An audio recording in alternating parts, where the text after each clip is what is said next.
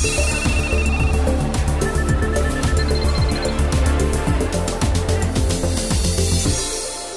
Это мое альтер-эго. Это, мне кажется, перемешивание крови. Вот Андрей, например, когда едешь в аэропорт, ты за какое время выходишь? Провокационный вопрос. Это тот случай, когда ты ошибаешься в нужную сторону. Мы с тобой знаем примеры, когда ошибка трейдера заканчивалась тем, что банк перестал существовать. Легко отделался. Тебе же вот лично разрешено инвестировать? Рынок IPO в этом году был просто беспрецедентно горячим. Неправильные инвестиции могут привести вас не туда. Долгосрочные инструменты – это не твой выбор. Понятно. Напугали, все хорошо. Качество менеджмента, оно о том, чтобы уметь проходить кризисы. Виноват всегда будет трейдер. Если не произойдет ничего прям сверхординарного, то... Назовите цифру. Шанкир. Добрый день, меня зовут Андрей Шеметов, и мы начинаем наш подкаст «Главный инвестор». Сегодня у нас впервые видео формат, и мы решили пригласить гостя, Head of Risk Сбербанка, Джангир Джангиров. Это мое альтер-эго, то есть человек, который отвечает за риск банки, за весь риск банки. э, И, наверное, это тот, кто должен запрещать трейдерам, и не только трейдерам, делать э, рискованные операции. Но пусть, наверное, расскажет сам, как вообще и почему, Джангир, почему риски, казалось бы, такое непопулярное, не модное, там, обычный investment banking, трейдинг, sales, вот, вот почему риски? Андрей, ну, э, наверное, какой-то одной причины здесь нету. Во-первых, э, риск-менеджмент — это область, которая достаточно ну, математизирована, и в ней используются технологии. Мне всегда это было интересно, потому что я по первому образованию математик. Но, наверное, более важная такая причина — это то, что ну, это область, в которой ты помогаешь людям э, снижать неопределенность относительно будущего. То есть сегодня принимать решение о том, как э, снизить последствия каких-нибудь негативных событий в будущем. И на самом деле это то, что э, нужно не только в бэнкинге, не только в финансах, а вообще в нашей ежедневной деятельности. И я когда общаюсь на тему риск-менеджмента с студентами, да, когда просто начинаю как... Джангир очень много преподает. Э, Расскажи, где ты, раз уж мы перед, про Я- студентов я- заговорили. Я сейчас, конечно, совсем мало преподаю, но когда преподавал, то это была Российская экономическая школа, Высшая школа экономики, риск-менеджмент, банковское дело, ну вот так или иначе курсы про банки или, или риски. Вот, я, как- когда с ним начинаю разговор, то я э, задаю ему вопрос. Вот вы, когда едете в аэропорт, чтобы попасть на самолет, который летит, например, в Питер, и вы едете один или одна, то за какое время вы выходите? Вот Андрей, например, когда едешь в аэропорт, ты за какое время выходишь? Ну, в зависимости от пробок, ну, не раньше, чем часа за два точно. Не раньше, чем часа за Не два, раньше. да. Ну, окей. А если ты едешь всей семьей, например, за, и вы летите за океан, то ты за какое время выйдешь? Ну, я за полтора часа постараюсь быть в аэропорту. За полтора... Ну вот. Видишь, вот ты как бы подходишь более аккуратно к ситуации, когда ты летишь за океан вместе с семьей. Почему?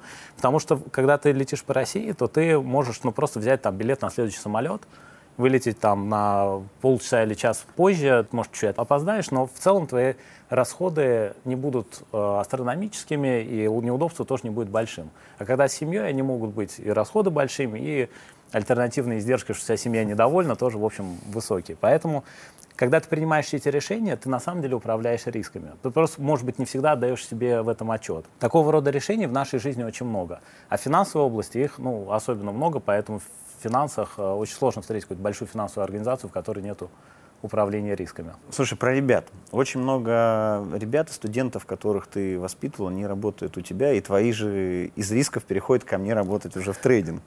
Вот почему люди приходят? Почему приходят из института Да, Бенки? почему к тебе именно, да? Во-первых, э, финансы и банковский сектор Ну, окей, в России... мы при этом мы сами говорим, что banking вот в классическом виде умирающая история, а, а приходит довольно талантливая молодежь.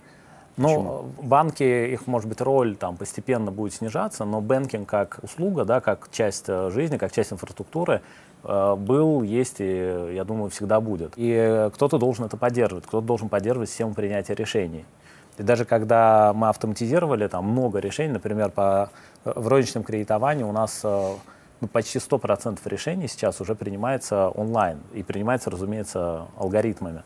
Но дальше должен быть кто-то, какая-то профессиональная команда, которая за этими алгоритмами смотрит, подстраивает стратегии, данные, там, модели и прочее. Вот это все собирает, чтобы на основе вот этой платформы можно было принимать решения. И это очень интересная область, и к нам действительно приходит много людей с э, финансовым, экономическим или техническим образованием, Но я бы сказал, не только к нам, вообще, в принципе, в банке, мне кажется, и к тебе много приходит. Много приходит, у нас такая непростая система отбора. А то, что на самом деле от из рисков э, люди переходят в бизнес, и, кстати говоря, наоборот тоже бывает. Я считаю это очень здорово, потому что, во-первых, это э, ну, некое разнообразие карьерных путей в организации, да, что там, ну, рисковики могут считать там неким там, следующим шагом в карьерном пути как раз переход в бизнес. Вот. Но также это, мне кажется, перемешивание крови. То есть рисковик, который работает в трейдинге, ну, он всю концепцию хорошо понимает, хорошо чувствует. Мне, мне в этом смысле тоже комфортнее, да. Провокационный вопрос. Мы с тобой знаем примеры, когда ошибка трейдера заканчивалась тем, что банк перестал существовать, который существовал сотни лет. Ну, десятки лет. Там известная история с английским банком и так далее.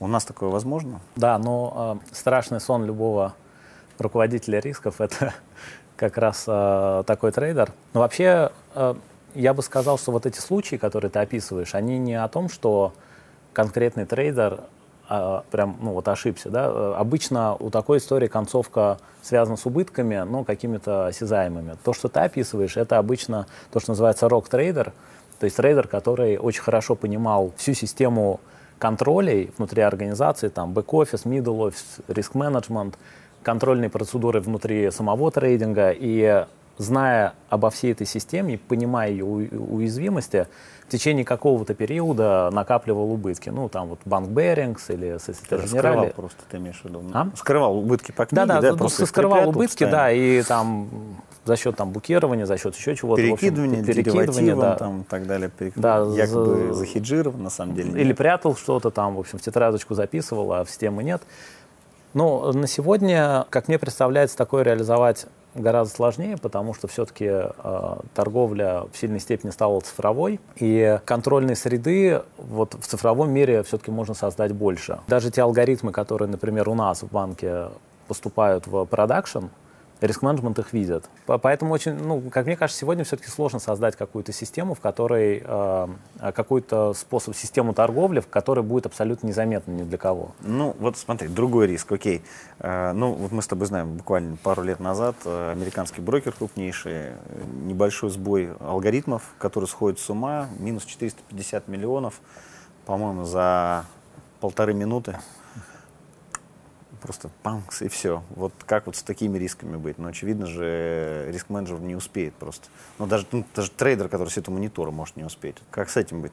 Это а тоже особенность уже современного трейдинга, с которой очень сложно э, бороться, да, потому что а почему такое происходит? Надо, наверное, может быть, ты объяснишь, почему это происходит? Что, ну, происходит люди... очень просто, потому что, спасибо, да, у нас формат подразумевает, что ты можешь мне да. в любой момент и задавать Ну, просто, вопрос. мне кажется, аудитории было бы интересно э, узнать, как вот механически это в итоге происходит, почему, почему это происходит. происходит да. Да? Ну, есть так называемое понятие статистического арбитража. Это когда, например, цена на нефть на бирже в Чикаго 50, а на бирже в Токио 49 и 8 и стоимость комиссии биржи, например, 0,1. И получается, что в моменте, если вы купите в Токио, продадите на Чикаго, вы заработаете 0,1.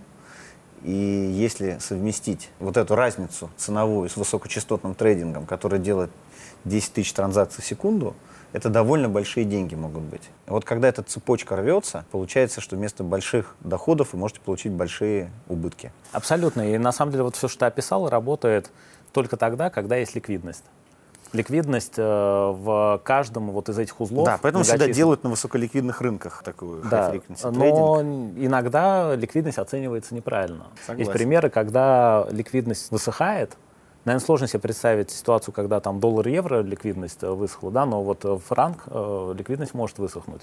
И вот в этой ситуации эти алгоритмы, ну, они, они с этим не сталкивались, они не знают, что делать в этой, в этой ситуации. Там накапливается, как сказал, позиция, она там не захеджирована, и в итоге реализуется убыток по, той, по тому или иному сценарию. Что с этим делать? Ну, это, а, ну, единственное, это, конечно, ну, какие-то жесткие ограничения. То есть, если уж там... По лимитам, по времени? Ну, по, да? по лимитам, да. То есть, условно, там, система рубильника или шлагбаума, когда там просто все, там, алгоритм выключается, и дальше принимается решение относительно того, что с этим делать. Ну да. Но я думаю, что мы еще не раз столкнемся с такими ситуациями. Сейчас, ну, реально идет бум инвестиционный у физических лиц особенно. состояние, ну, не золотой лихорадки, но очень приближено к этому. Вот э, что делать? Как, как управлять этими рисками? А, ну, Андрей, какого-то вот одного ответа на этот вопрос нету. Ну, то есть, э, если у тебя там небольшие сбережения и тебе там 20-25 лет, то, очевидно, там какие-то высокорискованные долгосрочные инструменты — это не твой выбор.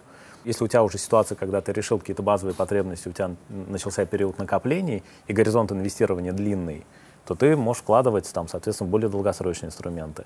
Э, если же ты э, выходишь, например, на пенсию, да, то э, это как бы ну, совершенно другой профиль, да, и ты, может быть, там хочешь меньший риск и какой-то более, что ли, такой постоянный доход. Ну, то есть одного ответа на это нет. Я... В зависимости от профиля клиента. Конечно, то есть я, я, я предостерегусь давать какой-то один ответ, вот покупайте акции такой-то компании, ну, вот ни в коем случае такой ответ, он э, в 99% случаев будет просто не, неправильным. И даже сказать, что покупайте вот этот индекс или еще что-то, и тем более там криптовалюты, это, это точно совершенно будет некорректный ответ. Нету какого-то среднего клиента. У каждого очень специфичная потребность.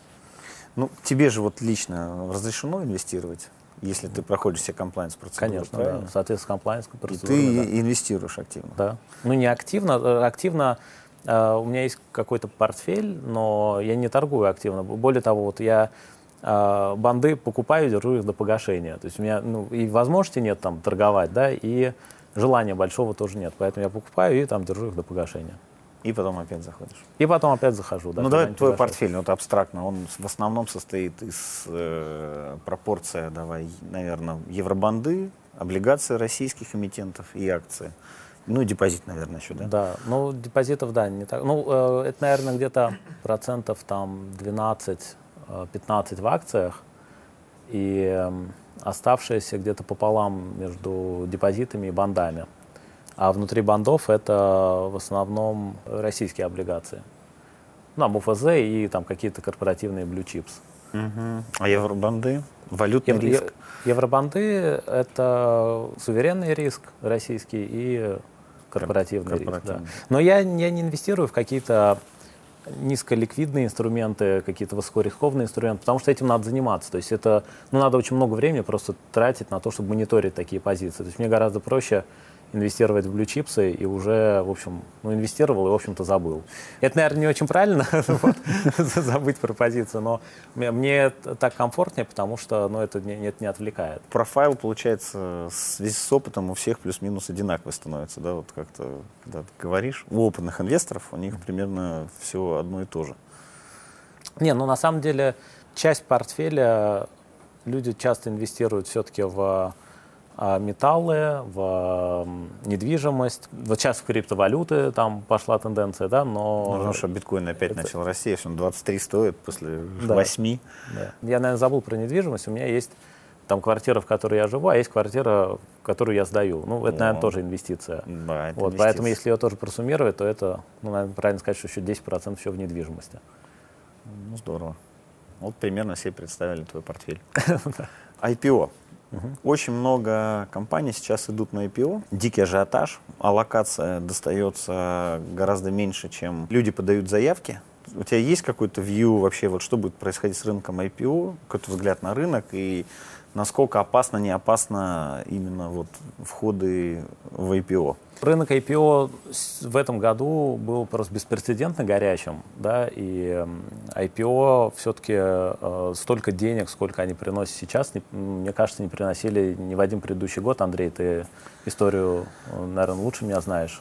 Ну, это, это за последние годы, да, это, наверное, несколько лет такого не было уже точно. Наша оценка в следующий год будет Неопытных же. инвесторов я бы, конечно, предостерег. То есть здесь, конечно, большие возможности, можно заработать, но а, можно и потерять. Вот. И все-таки здесь надо очень хорошо понимать, в какой риск ты заходишь. Давай я чуть поясню. Вот смотрите, когда происходит IPO, первичное размещение, а, всегда борется жадность акционера и желание понравиться инвесторам. И, как правило, люди делают все-таки выбор в пользу инвесторов, размещаясь не по самой там, высокой э, цене, а чтобы дать возможность э, будущим акционерам тоже заработать. Вот. Но конечно, в основном это туда, туда приглашают институциональных инвесторов, а не индивидуальных. Сейчас большая роль физических лиц. Э, раньше такого не было в России, что mm-hmm. был именно большой локальный спрос от физических лиц на, на акции. И я тоже не знаю, как правильно ответить на этот вопрос. Входить туда или нет – ну, какую-то часть э, своего капитала туда можно инвестировать, но это не... Ну, ну точно не нельзя играть э, до конца, потому что на, одно на неудачное все, IPO, и вы на, на всей даже наполовину неопытным точно бы не рекомендовал. Не рекомендовал бы вообще? Точно не рекомендовал бы аллоцировать сколько-либо существенную часть вашего благосостояния. Я рекомендую прислушаться, да, потому что, конечно, следующий год, я думаю, будет еще более жаркий, и еще больше будет сплетен, там, странных советов каких-то, давайте, берите, покупайте, то все, аккуратнее с телеграм-каналами разными, то есть читайте правильную аналитику, это очень важно, потому что неправильные инвестиции могут привести вас не туда, к сожалению. А как ты думаешь, какие отрасли, ну, все равно у нас сейчас такой рубеж этого года и переход следующего, да, наверное, вот такой первый, первый вопрос, какие глобальные риски ты видишь, вот, какие ты закладываешь себе, ты же все равно строишь модели банковские, там, uh-huh у тебя есть какие-то основные опасения, вот которых ты прям... Во-первых, это риски, связанные с пандемией. Да, потому что пандемия... А ты считаешь, она вот уже не прошла? Мне кажется, уже все, все таки ну, уже вакци... сейчас... обвакциненные, все таки уже ждут все уже сейчас вот это. А, ну, все-таки мы пока в начале пути, да, и мы все надеемся, что вакцины будут эффективными, и что за счет них и за счет и социального иммунитета все-таки э, пойдет на спад, пандемия, но как оно будет развиваться, ну, мы пока не знаем, будет ли там третья волна и как будет развиваться вторая волна и насколько вакцина окажется эффективной. То есть здесь очень много неизвестных, и поэтому риски, связанные с тем, что ты спросил про глобальные, да, я сейчас да, рассуждаю, да, да. опять же, там в масштабах всего мира, что будут локдауны, что будет ограничение перемещений, там э, социальные выплаты там в странах и так далее снижение спроса, снижение доходов населения. То есть эти все риски, они, в общем-то, конечно, сохраняются. Да, и мы там, внимательно наблюдаем за ситуацией. Сейчас, э, в, если говорить про Россию, то э, пандемия не имеет такого вот эффекта значимого, как мы, например, могли бы думать в апреле или в мае, когда мы строили только первые mm-hmm. прогнозы. То есть в целом экономика себя ощущает лучше. И это тот случай, когда э, ты ошибаешься в нужную сторону, то есть ты э, переоц, переоценил риск, да, то есть ты, э, в итоге все сложилось лучше, чем ты ожидал. Вот, и наш кредитный портфель тоже показывает лучший перформанс, да, лучший результат, чем, чем, uh-huh. чем мы ожидали. Кроме рисков, связанных с пандемией, это риски, связанные, вот если говорить опять же про более долгосрочный горизонт, то это, конечно, все, что связано с климатом и экологией. Вот, я очень рад тому, что внимание к этой теме и в мире, и в России растет. Если отбросить в сторону текущие проблемы, да, с которыми сталкивается мир, то это вообще самый главный риск, который у нас есть. Почему, мне кажется, объяснять не надо. Да? Э, ну, ты про вот э, ESG сейчас говоришь, да? Да-да, про environmental часть, вот климатическая, экологическая повестка, она на мой взгляд, будет усиливаться. И здесь э, много рисков, на самом деле, возникает вслед за этим. Во-первых, это, конечно, физические риски, да, связанные с тем, что потепление э, планеты, таяние там, ледников и так далее, про, про это все мы, все много читаем. Нет, понятно. Да. Давай, давай, следующий какой риск? Как мне кажется, геополитические риски никуда не делись, связанные ну, с... Имеешь глобальные глобальные риски? Глобальные, да, связанные с э, торговлей, с ограничениями этой торговли, с перераспределением потоков. Вот, э, не, не, мне кажется, это, эта повестка никуда не ушла. Наверное, это ключевые. Да, ну опять же, если говорить про финансовые риски, да, то это, конечно, риски, связанные со ставками и с рынками. Слушай, ну понятно, напугали, все хорошо. Э, давай от обратного все-таки. Вот какие отрасли ты считаешь привлекательными для инвестиций в следующий год? Ответ на твой вопрос, он подразумевает уточнение, э, о каких инструментах мы говорим, да, потому что если мы говорим про акции, это... Ну вот смотри, вот еще раз, вопрос, давай я так упрощу и конкретизирую. Просто с исковиками нельзя задавать абстрактный вопрос, нужно более конкретно, иначе будем получать абстрактный ответ. И я понимаю, да. Тогда, вот смотри, пришел инвестор, он выбирает, куда пойти. Ты сказал, что ты считаешь, что в основном это банды все-таки, да? Ну вот он смотрит и хочет понять, а какие банды ему покупать. Понятно, что, наверное, лучше рекомендовать надежных эмитентов, но вот если надежных эмитентов, то в как, из какой бы отрасли вот ты сам бы смотрел? Или какие, какие бы ты держал у себя? Еще раз, ты, ты говоришь сейчас про банды. Про банды, допустим, давай про банды сначала. Угу. Давай а, про банды, потом про акции. Вот угу. какие отрасли ты бы брал? Угу. Я могу сказать потом, какие я бы взял. Могу начать с меня, конечно, если хочешь. А давай, может, ты расскажешь, да, я прокомментирую. Э, давайте. Вот это классический подход риск-менеджмента, обратите внимание. Виноват всегда будет трейдер. Но что делать? Ну, начни с металлургов, э, не ошибешься. Ну, на самом деле, я бы э, буду, ну, точнее, у меня есть, и я буду точно оставаться в банковском сегменте. Мне нравятся какие-то определенные банки. Mm-hmm. И у меня это большая, там, довольно немаленькая история в портфеле. Я на следующий год комфортен с нефтегазом. Я считаю, что цена, ну, то есть мне кажется, там есть потенциал, ну, у тех компаний, которые... То есть мне принципиально важно, кто из тех компаний, которые занимаются культурой корпоративного управления, и у нас mm-hmm. много есть таких позитивных примеров, поэтому я нормально смотрю на нефтегаз и нормально смотрю на металлургию. По телекому, наверное, тоже нормально, но просто не вижу там хороших уровней пока для входа. Розничная торговля, энергетика энергетика, розничная торговля, как банды, не вижу интересных там никаких эмитентов. Как банды не вижу. К тому, что ты ответил, я бы добавил, что надо очень аккуратно выбирать э, из каждой конкретной индустрии, потому что в том же нефтегазе есть компании... Есть очень хорошие, есть да, очень нехорошие. Да, есть хорошие, есть, соответственно, там ну, уже нагруженные долгом. А в банковской сфере есть банки, которые стабильно показывают хороший результат там, в течение длительного периода и прибыльные. Вот, и есть те, кто реализует не самую аккуратную стратегию, скажем так. Вот, но металлургия, мне, пожалуй, это та область, где металлургия, пожалуй, та область, где практически все сейчас себя чувствуют очень хорошо, потому что цены на металлы уже достаточно длинное время находятся на высоких уровнях, и там долговая нагрузка, она просто уже очень сильно снизилась, и сейчас они ну, максимально... Но они, и с другой стороны, и выпускают не очень много долга. Ну да, им не так уж надо. И, да, им не так уж это надо.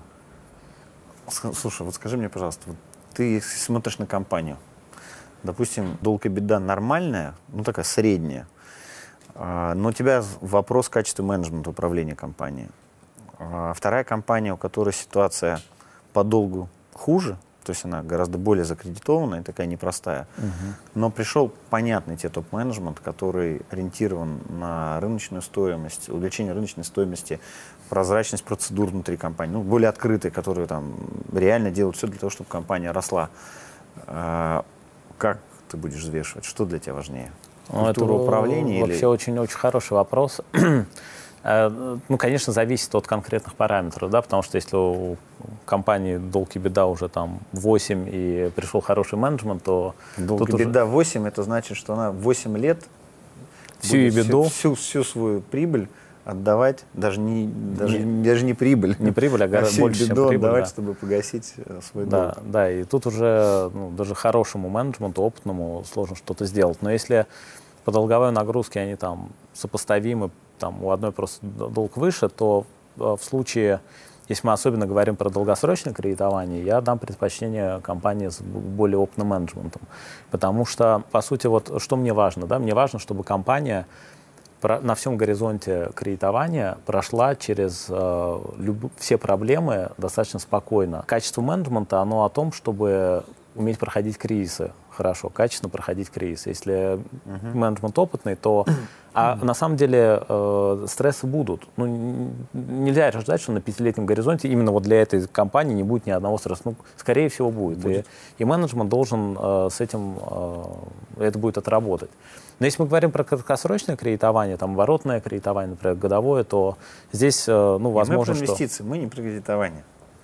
Ну, просто, мне кажется, то, что ты говоришь, это очень важный фактор для принятия э, решения об инвестициях. Неважно, да. покупаешь ты банды или акции.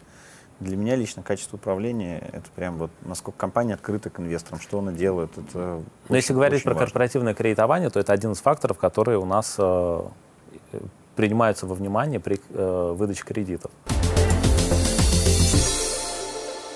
Давай из такого, э, из опыта а, а ты помнишь свою первую инвестицию вообще? Когда ты что-то покупал на ну, рынке? Но если это не валюта, то я, честно говоря, сейчас не вспомню. Мне, а, у меня был какой-то портфель, который я закинул на брокерский счет.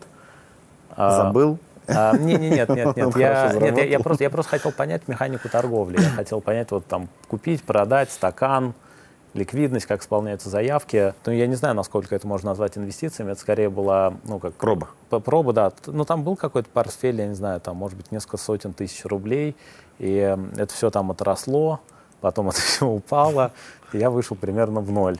То есть, ну, вот ну, такая классическая история. Легко отделался. Да, ну, да, да, легко отделался. А э, ну, первые долгосрочные инвестиции появились тогда, когда а все-таки э, ты там решаешь какие-то ну, там, базовые потребности, ну, там, условно, там, недвижимость, там, еще ну, что-то, и вот после этого ты начинаешь инвестировать, но вот этот портфель я уже описал. Я тебя понял. Какая самая удачная инвестиция, вот, которую ты помнишь за все время вообще? Самая удачная, вот чтобы что-то отросло в несколько раз, но я в настолько рискованные инструменты никогда не вкладывался. вот, поэтому такой инвестиции нету. Но они, они, все, они все дают какую-то более-менее там, фиксированную доходность. То вот есть, она разница между трейдерами и рисковиками. Слушай, а самая неудачная инвестиция? Ну что, неужели таких не было? Ну это совсем скучно, Джангир. Ну как так не, можно? ну если, если рассматривать ту самую квартиру, э, которую я сдаю как, тоже как инвестицию, то вот, наверное, она и есть. Просто ее надо было в тот момент, когда мы переехали жить э, в новую, надо было ее продать. Я ее тогда не продал, и потом цена упала. В рублях она обратно отросла. Краткое самое следующее. Если вы хотите спать спокойно, как это делает Джангир, и не помнить о своих удачных или неудачных инвестициях, перематывайте назад, записывайте его портфель и, и, и так и делайте. Банды, депозиты и немного акций, да. Ну, наверное, это же правильно, если ты не помнишь ничего. Я, конечно, к сожалению... Какая у тебя самая неудачная? Самая неудачная? Э, у меня самый неудачный 98 год. Я был полностью инвестмент э, в акциях, то есть вообще прям all-in. В прям, российские? Конечно. Mm-hmm. То есть прям вот, Но ты потерял много. Очень. Вот. Но я ничего не продавал, портфель оставил держать. То есть, ну, тогда еще это были РАО ЕЭС, Газпром, но это все страшно пропадало, просто там на 90 с лишним процентов. Uh-huh. Были такие горки американские.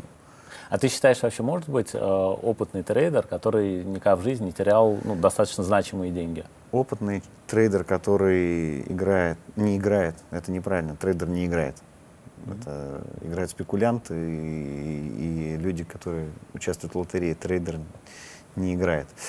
Не может. Много говорили про портфель. Вот дай, пожалуйста, вот свой там один-два совета, которые вот ты считаешь прям вот must have вот, на который необходимо просто следовать, вот, весь твой опыт э, как риск-менеджера очень крупного банка, отвечающего за колоссальные деньги, которые ты бесплатно можешь сейчас подарить. Ну, я не шучу, потому что за этим реально будет стоять и многолетний опыт и тебя, и команды, и банка. Вот что бы ты мог рекомендовать как именно риск-менеджер начинающим, не начинающим, вообще вот просто инвесторам? Я, пожалуй, здесь дам три очень простых совета, и наверняка вы их все слышали. Первый — это диверсификация, вот, а если совсем простыми терминами, это не класть все яйца в одну корзину. То есть, э, ну, мы с тобой обсуждали про IPO, да, например, uh-huh. ну, ну, нельзя вот все свои деньги, все свои сбережения, особенно если ты там, я не знаю, у тебя есть семья, люди, которым ты там ну, помогаешь, у тебя есть какие-то финансовые обязательства, ну, нельзя все деньги просто взять и положить вот на то же IPO, да, то есть нужна какая-то естественная диверсификация. Второе, надо хорошо понимать, ну или вот хотя бы там ощущать свой собственный риск-аппетит. То есть, например, если для тебя очень болезненно психологически потерять там 20% твоих средств, то, ну, например, рынок акций для тебя закрыт. Вот ты сейчас говорил про э, 98 год, да, и что ты там все потерял. То есть, ну, э, если, если тебе психологически болезненно, то, то туда тоже ходить не надо. Что мы делаем в банке? Да? Мы, строим сценарии, мы делаем стресс-тестирование, и мы понимаем, сколько мы можем потерять. Исходя из этого, мы там принимаем решение, нас, нас устраивает текущая композиция активов, текущая композиция рисков или нет. Вот, э, в какой-то, ну, наверное, там, более простой форме человеку, который инвестирует, тоже надо это делать. На, своей, на своем портфеле сколько он может потерять. Если это болезненно, то этого не делать. И третий э, такой очень простой совет – это я вот повторю эту мысль, но, конечно, решать свои настоящие потребности. Вот э, если ваша настоящая потребность это там, спекулировать на рынке, вам это интересно, там, вот, там, это отросло, это упало и так далее, то можно заниматься активным трейдингом. Но если ваша настоящая потребность это сберечь средства, заработать, а обеспечить себе там какую-то там пенсию и так далее, то вам надо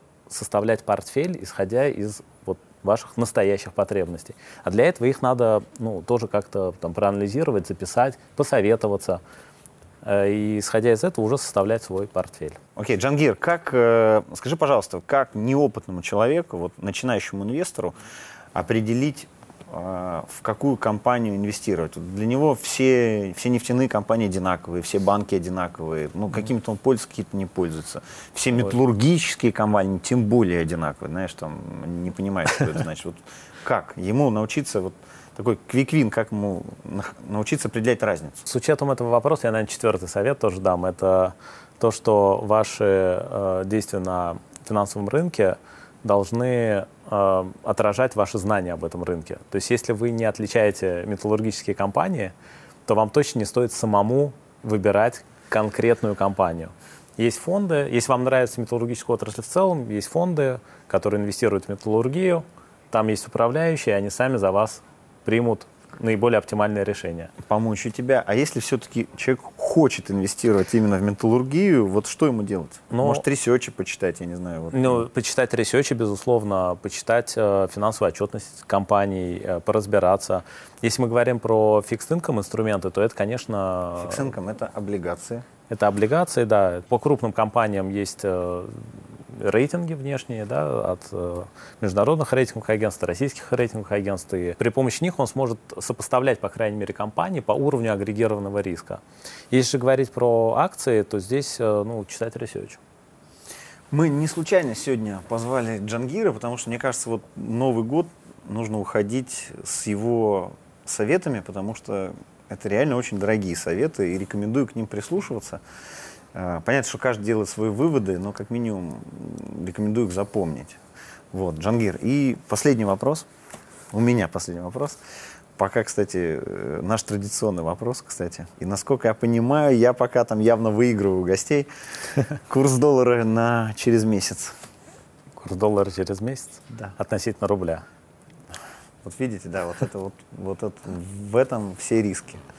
Вот в этом, в этом диалоге все. Конечно Я, же. Если не произойдет ничего прям а, сверхординарного, то... Назовите цифру. Шанкир. То я думаю, что рубль, у рубля есть потенциал к укреплению.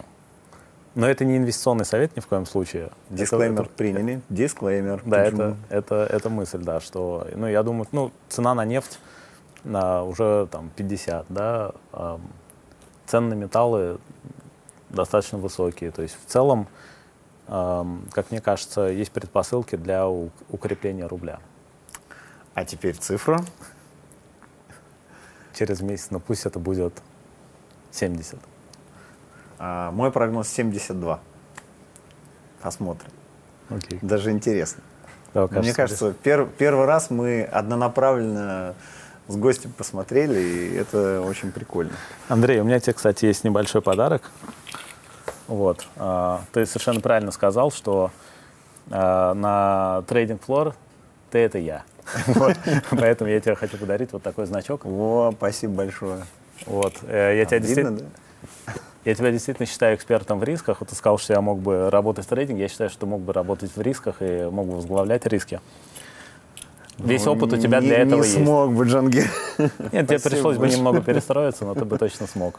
Джангир, спасибо большое, что ты к нам пришел. Мы заканчиваем наш видео-подкаст «Главный инвестор». Мне кажется, все прошло очень здорово. Спасибо тебе большое. И с наступающим Новым годом. Спасибо, Андрей, тебя тоже с наступающим.